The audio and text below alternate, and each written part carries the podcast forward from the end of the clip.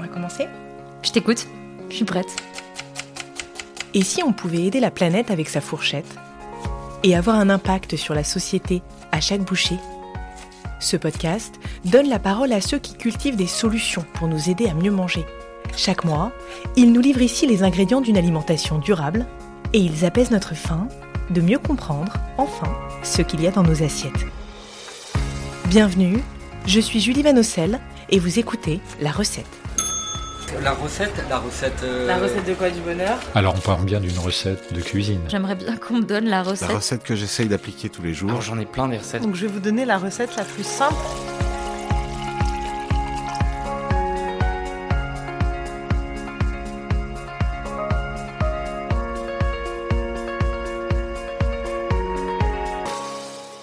Des poireaux, des œufs, Agroécologie. des petits oignons. Vous avez euh, sûrement déjà entendu ce mot qui a le vent en poupe. les petits champions de Paris. donc Et pourtant, il n'est pas toujours évident d'avoir tous les jours sur sa table des produits issus d'une agriculture vraiment durable. Ça c'est ultra frais. Pas toujours facile non plus de s'y retrouver dans la jungle des labels et même parfois un vrai casse-tête de dénicher des alternatives à l'agriculture conventionnelle. Donc on compose les paniers et ensuite on. C'est en tout cas le constat qu'a fait mon invité, Paul Charland.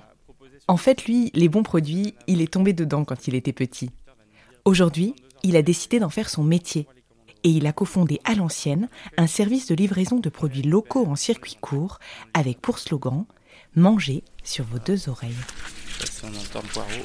Car Paul aime bien les jeux de mots. Mais ce qu'il aimerait par-dessus tout, c'est qu'on ne soit plus obligé de se prendre le chou pour bien À manger. chaque fois c'est des producteurs locaux qui sont à moins de 50, euh, 60 Et pour ça, justement, il mise sur l'agroécologie, convaincu, comme moi, et comme vous peut-être, qu'il n'y aura pas de transition alimentaire sans réinventer notre modèle agricole. Alors, comment faire rimer agriculture et écologie?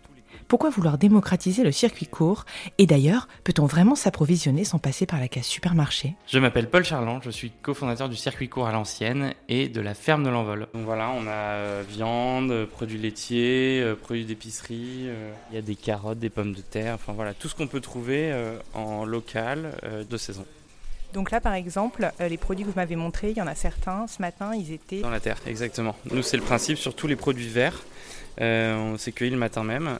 Là vous allez mettre ça en chambre froide, non?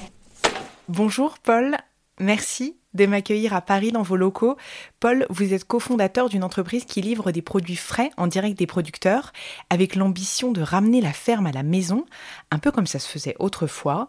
Cette entreprise s'appelle d'ailleurs À l'ancienne. Alors dites-moi, pourquoi ce choix et pourquoi c'était mieux avant? Alors l'idée de à l'ancienne, c'est que justement, ça a un peu le, le double sens. C'est qu'en même temps, c'était mieux avant, mais en même temps, c'est une expression de jeune. Et c'est un peu ce qu'on a voulu mettre en place. Euh, nous, on prône l'agroécologie. Donc euh, l'agroécologie, c'est c'est en même temps euh, des techniques ancestrales, mais qui sont ultra innovantes, remises au goût du jour. Euh, on adore aussi les légumes anciens. Euh, qui sont meilleurs, euh, qui ont plus de vitamines, euh, plus de valeurs nutritionnelles, euh, un meilleur goût. Donc voilà, donc c'est vraiment l'idée entre les deux, on prend le meilleur d'avant, on l'améliore et on en fait un super truc aujourd'hui. Est-ce que vous pouvez me raconter où avez-vous grandi et à quoi ressemblait la cuisine de votre enfance? Moi j'ai grandi entre Paris et la Normandie et j'ai eu la chance d'être très très souvent en Normandie et c'est là-bas où mes parents cuisinaient.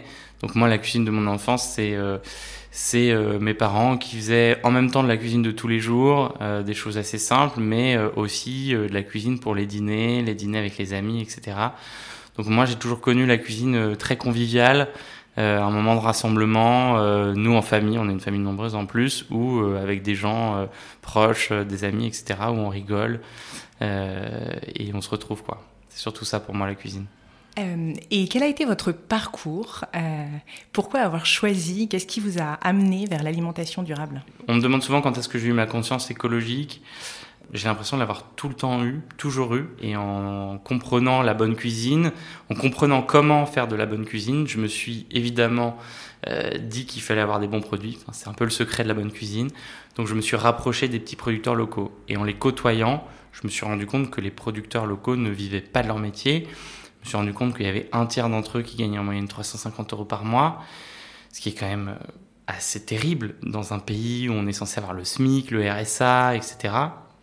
Donc j'ai cherché un peu euh, J'ai voulu comprendre, comprendre pourquoi on en est arrivé là, d'où ça venait, qu'est-ce qui s'était passé.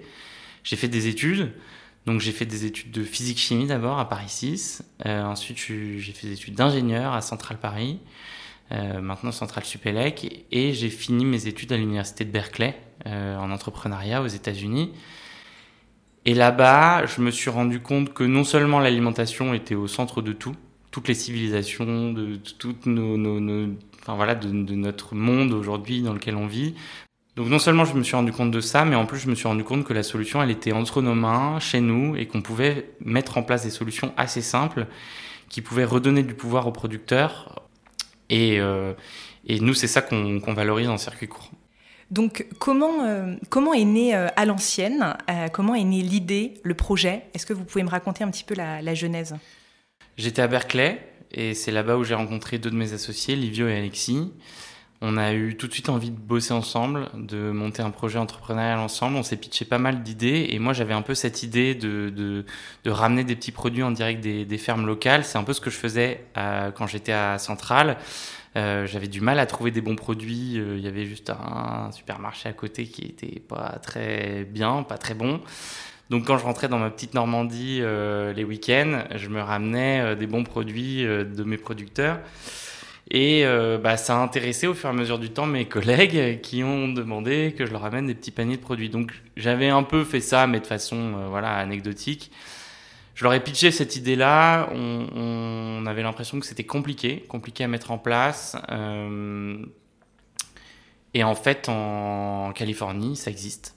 On a trouvé des acteurs qui le font, qui le font super bien. Ils sont extrêmement avancés en termes d'alimentation, d'alimentation durable tout est bio, tout est. Enfin voilà. Et euh, on a hyper bien mangé là-bas, au pays de la malbouffe, ce qui est quand même euh, assez incroyable. Et on s'est dit, bah, si eux arrivent à le faire, pourquoi on n'y arriverait pas? Donc ça nous a un peu débloqué la petite clé dans la tête. Et on s'est dit, bah, on se lance, on est rentré en France et on a lancé à l'ancienne. Alors, vous avez lancé euh, à l'ancienne il y a 7 ans maintenant, euh, et depuis vous livrez des fruits et légumes le soir qui ont été cueillis le matin même. Euh, comment on fait ça logistiquement? C'est un sacré défi j'imagine, et pourquoi ce choix? En fait l'idée c'est que les producteurs proposent leurs produits sur le site jusqu'à la veille de la livraison, les gens commandent jusqu'à la veille de la livraison, ensuite on, on envoie la commande au producteur et c'est le lendemain matin où les producteurs cueillent les produits, on les récupère, on les impacte on les livre à domicile. Donc ça veut dire que les producteurs ne vont cueillir que ce qui a été commandé par les gens. Donc si les gens commandent pas, bah, le stock euh, reste dans le champ, donc euh, dans la terre, donc il peut rester potentiellement euh, plus longtemps. Quoi. Donc le matin, le local se remplit de produits et le soir, il, est vide. Donc on va pas stocker et du coup ne pas jeter. Donc les 10% à peu près aujourd'hui de gaspillage alimentaire qu'on retrouve en grande surface qui sont inhérentes à la gestion des stocks parce que ça reste compliqué, ben nous, on les a pas. Donc ça nous permet de pas répercuter aussi dans le prix final au consommateur. Et évidemment, ben, c'est meilleur puisqu'on gaspille moins. Vous avez parlé du prix, euh, Paul. La question du prix, elle est essentielle. Euh, sur votre site, vous dites euh, on paie tous nos producteurs au prix juste, rubis sur ongle. C'est quoi le juste prix, Paul, pour le producteur, mais aussi pour le consommateur Est-ce que ça veut dire que vos produits sont plus chers? Alors le juste prix, c'est le prix pour lequel euh, le producteur est rémunéré, gagne sa vie. Je ne parle pas de, centaines de milliers d'euros, simplement euh, déjà plus que le SMIC, ce qui serait pas mal. Après, euh, pour le consommateur, on s'y retrouve pas mal parce que comme on coupe tous les intermédiaires, ça nous permet de, rémunérer mieux le producteur en ayant un prix qui est tout à fait correct, qui est même d'ailleurs plus ou moins au prix du bio en grande distribution aujourd'hui. Hein. Et enfin, le truc, c'est que là, ce qu'on paye en grande distribution aujourd'hui, c'est on s'est mal habitué, on paye un faux prix. Donc on a l'impression de payer pas cher, mais c'est pas ce qui se passe. En fait, on paye les externalités négatives, on paye euh, ce qu'a engendré l'agriculture conventionnelle pendant des années. Il y a plein d'exemples, mais on va payer les problématiques de santé. Alors sans parler des problématiques de santé sur le consommateur, euh, on peut dire ce qu'on veut. La réalité, c'est qu'aujourd'hui, en agriculture, euh, les agriculteurs enfin la, maladie euh, de Parkinson, la maladie, le cancer de la prostate, et puis il y en a d'autres, sont reconnues maladies professionnelles en agriculture. ça veut dire que quand vous êtes agriculteur, vous avez 60 ans, vous avez Parkinson, bah en fait on vous dit bah oui c'est normal, c'est à cause de votre métier. C'est quand même assez dingue. Comme c'est reconnu maladie professionnelle, ben nous, on, rembourse par la sécurité sociale 100%. Donc ça nous coûte super cher, en fait, aujourd'hui. Et ça, c'est un truc qu'on paye euh, là à l'heure actuelle. Euh, on paye aussi les problématiques environnementales qui sont dues à cette agriculture conventionnelle, les algues vertes, euh, les inondations, les feux, tout ça c'est en partie dû à l'agriculture conventionnelle. rien que pour retirer la chimie de l'agriculture, donc les phytosanitaires épandus par l'agriculture française de notre eau pour pouvoir la consommer, ça nous coûte 360 millions d'euros par an. Voilà. Donc en fait, euh, quand on se retrouve avec des produits, euh, et puis en plus, les producteurs sont pas rémunérés. Aujourd'hui, ils vendent à perte. Euh, il y a 56%, des, 54% des exploitations en France qui mettraient la clé sous la porte s'il n'y avait pas la PAC, la politique agricole commune, qui est du coup un impôt qu'on paye de façon, et c'est l'Europe qui reverse à ces exploitations cet argent pour qu'elles puissent survivre. ça veut dire que la grande distrie n'achète, enfin l'agroalimentaire n'achète même pas euh, au juste prix pour que les exploitations soient euh, minimum à l'équilibre. Et nous, derrière, on repaye dans nos impôts euh, les, efforts économiques que, les agriculteurs font. Donc voilà, donc quand on achète un produit en supermarché, on ne s'en rend pas compte, mais du coup on le paye quatre fois à la caisse pour les problématiques de santé, les problématiques environnementales et les impôts, la PAC, etc. Nous, nos agriculteurs, bah, ils n'utilisent pas de phytosanitaire, donc ils tombent pas malades. On pollue pas l'eau, on pollue pas l'environnement, au contraire, on régénère la biodiversité, on régénère les sols. À partir de ce moment-là, on considère que le prix, oui, il est un peu plus juste, quoi. Et en fait, vous faites pas avoir en achetant euh, des produits, on dirait des petits producteurs en circuit court, parce que euh, qui sont en agroécologie, parce que, euh, ben, en fait, il n'y avait pas de coûts cachés derrière que, qui sont répercutés sur sur votre porte-monnaie, mais à d'autres endroits, bien bien cachés. Vous avez dit euh, agroécologie. J'aimerais qu'on parle d'agroécologie, euh, Paul, ce mot qui désigne euh, des pratiques qui lient l'agronomie et l'écologie. J'ai écouté une conférence de Nicolas Bricas de la chaire UNESCO Alimentation du Monde. Je ne sais pas si vous le connaissez, c'est un spécialiste de l'alimentation durable. Lui, il parle des agroécologies au pluriel, car il dit que ce n'est pas une solution, mais des milliers d'alternatives à l'agriculture conventionnelle. C'est quoi l'agroécologie pour vous, Paul? Quelle est votre définition? Alors oui, il y a plusieurs définitions de l'agroécologie. Nous, on revient aux fondamentaux pour euh, définir l'agroécologie et on se pose la question de qu'est-ce que c'est l'agriculture. L'agriculture, en fait, c'est assez simple, c'est un panneau solaire. Le but de l'agriculture, c'est de transformer les rayons du soleil en bouffe. Euh, c'est pas plus compliqué que ça. C'est d'ailleurs aujourd'hui le meilleur panneau solaire euh, qui existe sur cette planète en termes de rendement énergétique. Mais à partir du moment où on comprend ça, en fait, on comprend que tout ce qu'on va rajouter sur la ferme, qui a eu besoin d'énergie, pour être amené ou pour être euh, raffiné, miné, euh, transporté, etc., bah, va être en fait bêtement et méchamment une perte de rendement énergétique. Donc en revenant un peu à cette définition, nous, on définit l'agroécologie comme un but. Et le but de l'agroécologie, c'est d'avoir les fermes les plus autonomes possibles. Donc qui est le moins recours possible à des intrants, que le seul intrant en fait, euh, ce soit le, le soleil. quoi. Alors, intrants, donc il y a les pesticides, les phytosanitaires, il y a les engrais, euh, il y a la matière organique, il y a les semences. Les semences, euh, quand on les rajoute tous les ans, c'est un intrant. Euh, il y a l'eau aussi. Si on consomme plus d'eau que ce qui tombe sur notre surface sur l'année, bah, on fait rentrer de l'eau, donc c'est un intrant. Il y a l'énergie, l'électricité, le fuel qu'on met dans les tracteurs etc., euh, etc. Donc euh, nous, le but, c'est d'avoir le moins d'intrants possible et de tendre vers la plus grande autonomie possible. Donc on travaille sur l'eau, euh, les besoins en eau, l'autonomie en semences, la biodiversité, la vie des sols, etc., etc. Et évidemment, euh, le premier intrant à bannir, c'est le, phytosanitaire. Du coup, le, modèle agroécologique euh, est basé sur euh, ce que fait la nature, euh, ce qu'on appelle le biomimétisme. Mais grosso modo, on se dit, l'endroit où ça marche le mieux aujourd'hui dans le monde, c'est la forêt. La forêt, ça marche tout seul. Il n'y a pas des gars qui viennent rajouter des trucs toutes les semaines ou tous les mois. donc, du coup, ben, on essaie de comprendre comment elle fonctionne. On essaie de comprendre comment un écosystème fonctionne. On essaye de le répliquer et de le maximiser, de l'optimiser sur nos exploitations. Voilà. Euh, mais du coup, l'agroécologie n'est pas une certification. Est-ce que vos produits, euh, par ailleurs, sont labellisés? Est-ce qu'ils sont bio, par exemple, ou en biodynamie, ou euh, AOP Et comment vous garantissez la qualité à vos clients? Alors nous, c'est effectivement en fait dans les faits, ceux qui travaillent dans l'agroécologie se font certifier bio. Après, pour nous, certif bio, c'est un checkpoint, euh, mais c'est pas du tout une fin en soi. Nous, on est plutôt dans un processus d'amélioration continue, ce qui est pas facile à comprendre, mais ce qui a beaucoup de sens dans l'agriculture parce que c'est l'agriculture, c'est le temps long. Euh, on fait pas pousser un arbre euh, en deux ans.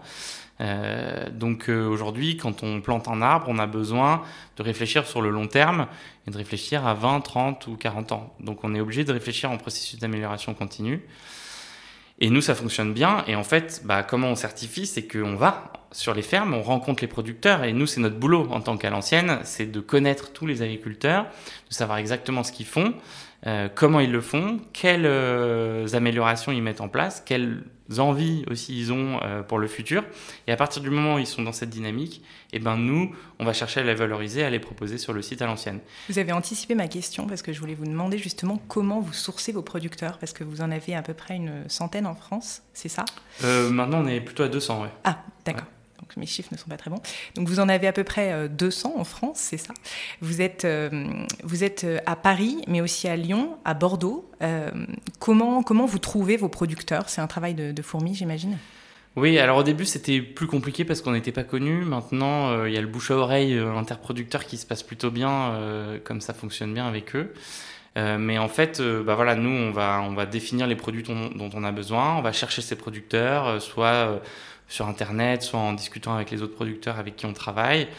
Une fois qu'on les a identifiés, on va discuter avec eux, on va essayer de savoir dans quelle mouvance ils sont, quelles techniques ils mettent en place. On va voir si nous, ça nous convient par rapport à, notre expectative d'amélioration continue dont, dont, je parlais et d'agroécologie. Donc euh, voilà, on va regarder des techniques comme l'agroforesterie, la gestion des haies, la gestion de l'eau, la biodiversité. On va aussi regarder le côté social, c'est important pour nous, comment est constituée la ferme, qui travaille dessus, est-ce que les gens sont bien rémunérés? Euh, on va, voilà, on regarde de façon très holistique. On se base sur des méthodologies qui sont assez connues. Hein. Bon, euh, on va pas rentrer dans la technique, mais grosso modo, c'est une méthode comme CARE ou IDAV4. La méthode CARE, c'est une méthode de triple comptabilité. Exactement. Ouais. Est-ce que vous pouvez nous expliquer ce que c'est euh, cette méthode, en tout cas la triple comptabilité? En fait, l'idée de la, de la, méthode CARE ou de la triple, enfin, nous on dit même comptabilité multicapitaux, puisqu'en fait, il y en a même potentiellement plus que trois.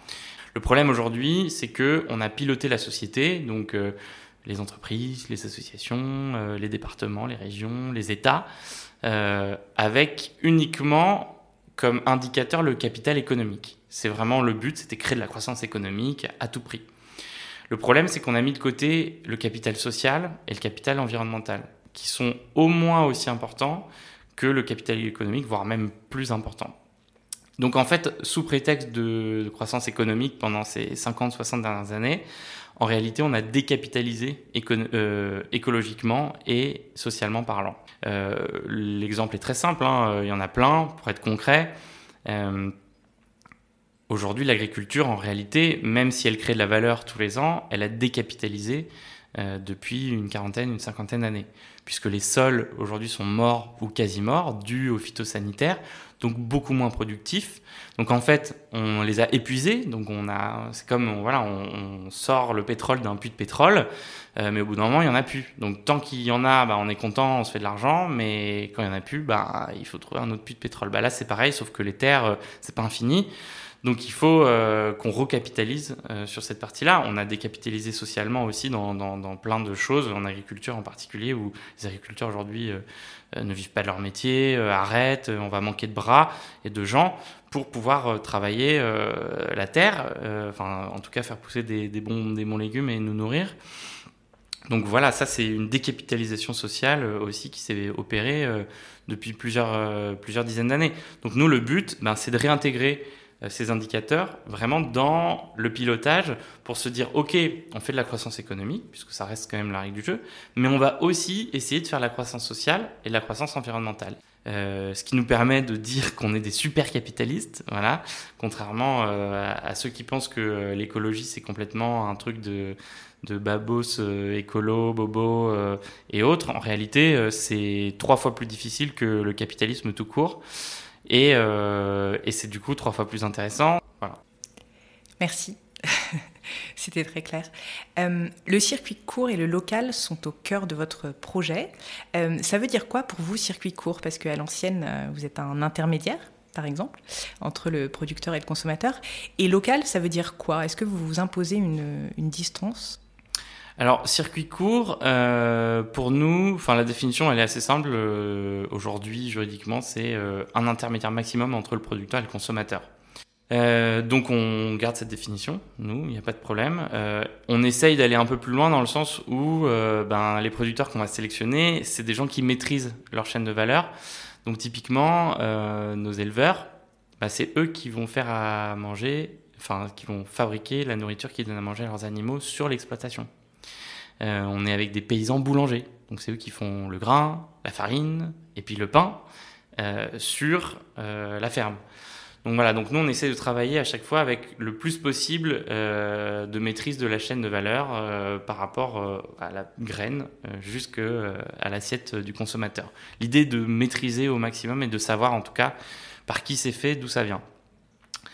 après sur le local, effectivement, le, truc est pas très clair. Nous, on, a essayé de définir le plus proche possible. En fait, c'est plus du bon sens qu'un kilométrage particulier. On a démarré en se disant, euh, nous, c'est 200 km et pas plus. En réalité, il y a plein de produits qui sont hyper difficiles à trouver à moins de 200 km et où c'est difficile de s'en passer et même ça n'a pas énormément de, cohérence de s'en passer. Typiquement, on va prendre du riz en Camargue. Là, on fait des agrumes de Corse. On reste français euh, sur le territoire français. On reste direct producteur avec une bonne rémunération du producteur. Mais voilà, pour certains produits plus exceptionnels, on va aller un peu plus loin. Mais la plupart de nos produits sont à moins de 30-40 km. La ferme de l'Envol qu'on a montée, elle est à 30 bornes. Euh, voilà, on va chercher de la viande, aller à 70 km euh, de, de Paris, des produits laitiers euh, au plus proche, quoi. En fait, c'est du bon sens, on va au plus proche à chaque fois. Si on peut avoir des carottes de d'Orgeval, je vois pas pourquoi on en prendrait du sud de la France, quoi aucun intérêt. Vous avez parlé de, de la ferme de l'Envol. Vous avez créé en fait votre propre ferme, c'est ça? Est-ce que vous pouvez nous expliquer? Ouais, on a co-créé la ferme de l'Envol. En fait, euh, en côtoyant tous ces petits producteurs avec qui on travaillait, en faisant vraiment ce sourcing, en allant les voir, en comprenant leurs techniques et ce qu'ils essayaient de mettre en place, parce qu'ils sont ultra innovants dans, dans ce qu'ils mettent en place, ben, on s'est rendu compte de plein de manques il y a encore plein de limites où euh, bah, on a du mal, quoi. C'est difficile hein, parce que c'est compliqué. Puis euh, en agriculture, il hein, faut se rappeler, euh, c'est une leçon par an, hein, parce que quand on plante euh, sa, culture, bah, pour réessayer, c'est l'année d'après. Donc du coup, euh, à travers toutes ces limites, on s'est dit, ce serait bien d'essayer de créer un laboratoire où on puisse essayer d'aller plus loin et trouver des solutions à l'agroécologie et euh, donc à tout, aux problématiques de matière organique notamment, euh, à la réflexion euh, de la position sociale de l'agriculteur, etc. Donc on a co-créé cette ferme, on s'est associé avec plein de monde, des restaurateurs comme le Septime, SLJ Cohen, Frenchy, dans le Noir, avec l'agglomération Cœur Essonne aussi qui, qui nous suit beaucoup sur le projet, avec évidemment les maraîchers, les producteurs qui sont avec nous tous les jours. Et voilà, l'idée c'est sur 60 hectares, de euh, mettre un peu tout ce qu'on a glané auprès de nos producteurs au même endroit et voir un peu comment on peut euh, trouver les solutions à encore ces limites euh, qu'on qu a, qu'on a trouvées. C'est très intéressant. Cette ferme, euh, la ferme de l'Envol, elle est située près de Paris, c'est ça? Euh, Est-ce que le but, c'est d'en créer d'autres? Est-ce que c'est d'essaimer? Euh, Est-ce que c'est une solution qui peut se propager à plus grande échelle? Et, et, donc, que répondez-vous à ceux qui vous disent qu'en termes de rendement, le modèle des fermes agroécologiques est utopique et qu'il ne permettra pas, en fait, de nourrir les 8 milliards d'humains que nous sommes? Alors, il y a plusieurs questions dans la question. Euh, déjà, ce qu'il faut comprendre, c'est que, alors nous, effectivement, on, on veut créer un modèle essaimable. C'est un peu le but de cette ferme, c'est de régler des problèmes euh, agroécologiques, euh, notamment l'indépendance en matière organique, avec de la polyculture élevage, euh, la position aussi de l'agriculteur avec sa rémunération, comment il est formé. Donc on, essaye vraiment de, changer un peu le, le modèle. On ne dit pas que c'est le modèle parfait, hein. pour l'instant c'est vraiment un laboratoire, on tente des choses, euh, voilà. Euh, mais le but c'est effectivement de, de, trouver des idées pour faire en sorte d'inspirer le maximum de monde, nous de monter d'autres fermes et puis que d'autres aussi s'en inspirent pour essayer de monter les leurs. Après sur la partie rendement, en fait bah, c'est juste faux. Il euh, n'y a pas vraiment de question là-dessus. C'est pas moi qui le dis, hein. c'est l'INRA, c'est l'ONU, c'est euh, euh, la FAO. Enfin voilà, maintenant tous les spécialistes le disent. Donc il faut juste lire un peu les, dernières sorties scientifiques. En fait, le problème, c'est qu'ils ne parlent pas du même rendement que nous. Nous, on parle d'un rendement global et eux, ils parlent d'un rendement à l'hectare par céréales ou par. voilà. Donc, effectivement, quand on regarde la tonne de, blé euh, à l'hectare, euh, on est moins bon qu'eux. Ça, c'est sûr, on est moins bon que le conventionnel. Sauf que eux, bah, ils font que du blé. Alors que nous, sur la même surface et sur la même année, on va faire du blé, on a des arbres fruitiers, euh, on va faire de l'élevage, on va associer le blé avec des cultures, il va y avoir des couverts, on va créer de la biomasse, on va donc en fait en termes d'alimentation produite pure, et en termes de biomasse produite, donc euh, la quantité de, verdure, on va dire, enfin de plantes qu'on produit, ben on est largement au-dessus. Et d'autant plus que eux, pour faire cette production, ils vont rajouter plein d'énergie, puisqu'ils vont rajouter plein de phytosanitaires qui sont issus de la chimie de synthèse et qui donc en général euh, ont besoin d'énormément de pétrole, de gaz, euh, les engrais qui sont des engrais azotés, et là on l'a bien vu pendant la crise ukrainienne, euh, c'est carrément du gaz transformé. Donc ils rajoutent toute cette énergie pour pouvoir faire pousser leurs plantes. Ce qu'il y a, c'est qu'avant la guerre, on arrivait à faire à peu près 4 calories alimentaires avec une calorie fossile. Maintenant, aujourd'hui, en agriculture conventionnelle, on a besoin de 7 à 10 calories fossiles pour produire une seule calorie alimentaire. Donc ça veut dire qu'en fait, on a divisé l'efficacité énergétique, donc le rendement, par 25.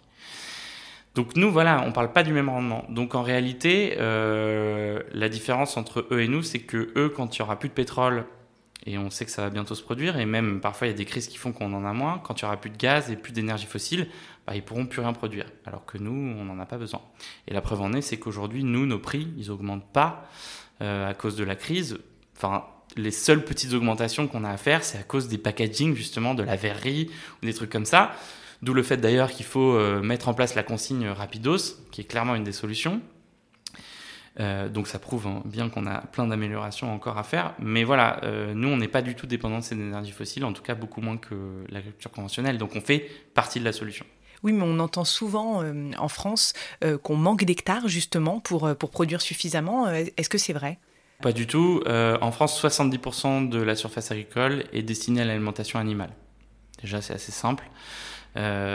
donc on a fait une petite étude, enfin Ferme d'Avenir a fait une petite étude pour nourrir l'ensemble de la population juste en légumes. Il faudrait y consacrer à peu près, je crois que c'est un peu plus de 20% de la surface et on pourrait nourrir toute la France sans aucun problème.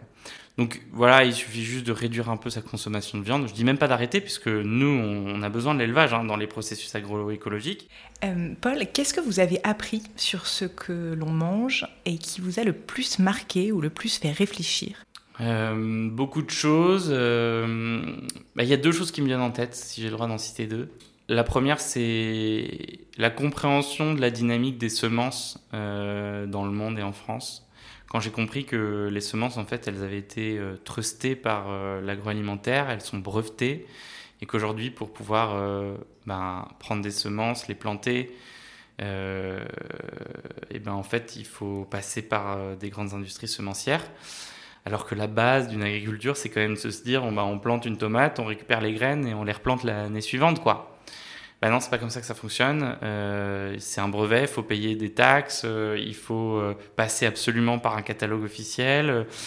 Donc j'étais assez choqué de comprendre comment, et c'est pas qu'en France, c'est dans toute l'Europe, aux États-Unis, même en Inde, comment l'agro-industrie a réussi par du lobbying, par des, des, moyens financiers assez complexes à truster ce vivant. Et l'autre, euh, un peu plus sur une meilleure note, on va dire, c'est le goût euh, des produits. C'est assez ouf en fait comment euh, des produits frais et de variétés anciennes peuvent avoir un goût mais inconsidérablement différent. c'est incroyable.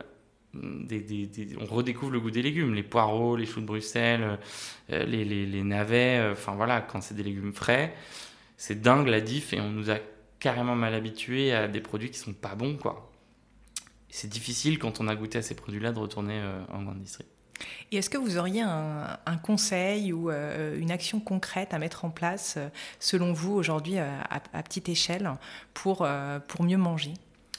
Bah, moi, mon conseil, euh, c'est de se renseigner. Alors après, euh, vos auditeurs, c'est peut-être euh, ceux qui sont déjà engagés, donc voilà, mais, mais et tant mieux, je, sais bien, mais il faut qu'on arrive à, ouvrir un peu le cercle.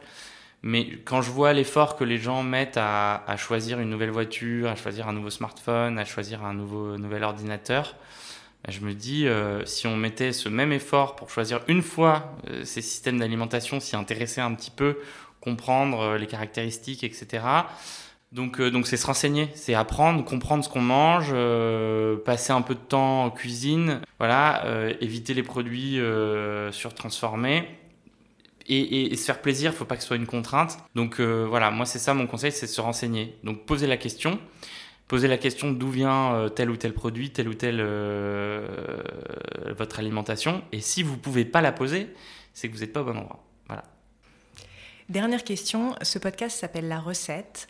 Euh, ça évoque quoi pour vous la recette? Quelle recette voudriez-vous nous donner aujourd'hui ou auriez-vous peut-être voulu qu'on vous donne? Alors j'en ai plein des recettes, j'adore cuisiner, donc c'est une question pas facile. Mais moi, le trick euh, le plus incroyable que j'ai eu, c'est de comprendre que pour faire cuire des légumes à l'eau, il fallait saler l'eau. Quand je dis saler l'eau, c'est euh, sérieusement saler l'eau. Il faut pas mettre une cuillère de sel, il faut faire en sorte que l'eau soit à peu près au niveau eau de mer. C'est un peu la référence. Donc en général, dans une casserole à peu près normale, c'est trois grosses cuillères de sel. Ça sale pas le, légume outre mesure, mais ça permet de faire en sorte que les nutriments restent à l'intérieur du légume et finissent pas dans l'eau. Et quand j'ai compris ça, euh, et ben en fait, euh, ça a un peu révolutionné ma cuisine. Euh, avant, pour garder la saveur, je faisais que du poêlé ou, euh, ou du vapeur, mais c'est toujours un peu moins. Enfin, ça dépend des produits. Il y a des produits qui passent très bien à la vapeur. Mais euh, dans l'eau salée aussi, c'est topissime. Donc, euh, salez bien l'eau de vos produits, pas trop cuire aussi, voilà, qui reste euh, très légèrement croquant. par exemple, des choux de Bruxelles, moi c'est simple, hein, je détestais ça. On les met dans, il faut qu'ils soient bien frais, ça c'est vraiment le, la clé. On les met dans l'eau bien bien salée, une dizaine de minutes, et après ça se mange. Et moi maintenant j'en rêve la nuit carrément de choux de Bruxelles. je rêve de deux choses la nuit des sushis et des choux de Bruxelles. Voilà. Donc. Euh, Merci beaucoup, Paul. Merci. Merci beaucoup pour votre accueil. Merci beaucoup. Merci pour votre écoute. La recette est un podcast indépendant, alors si vous voulez le soutenir, n'hésitez pas à laisser un commentaire ou à vous abonner sur votre plateforme d'écoute préférée pour être notifié des prochains épisodes. Et surtout, si vous avez aimé celui-ci, parlez-en autour de vous, cela permettra de faire connaître le podcast. Merci.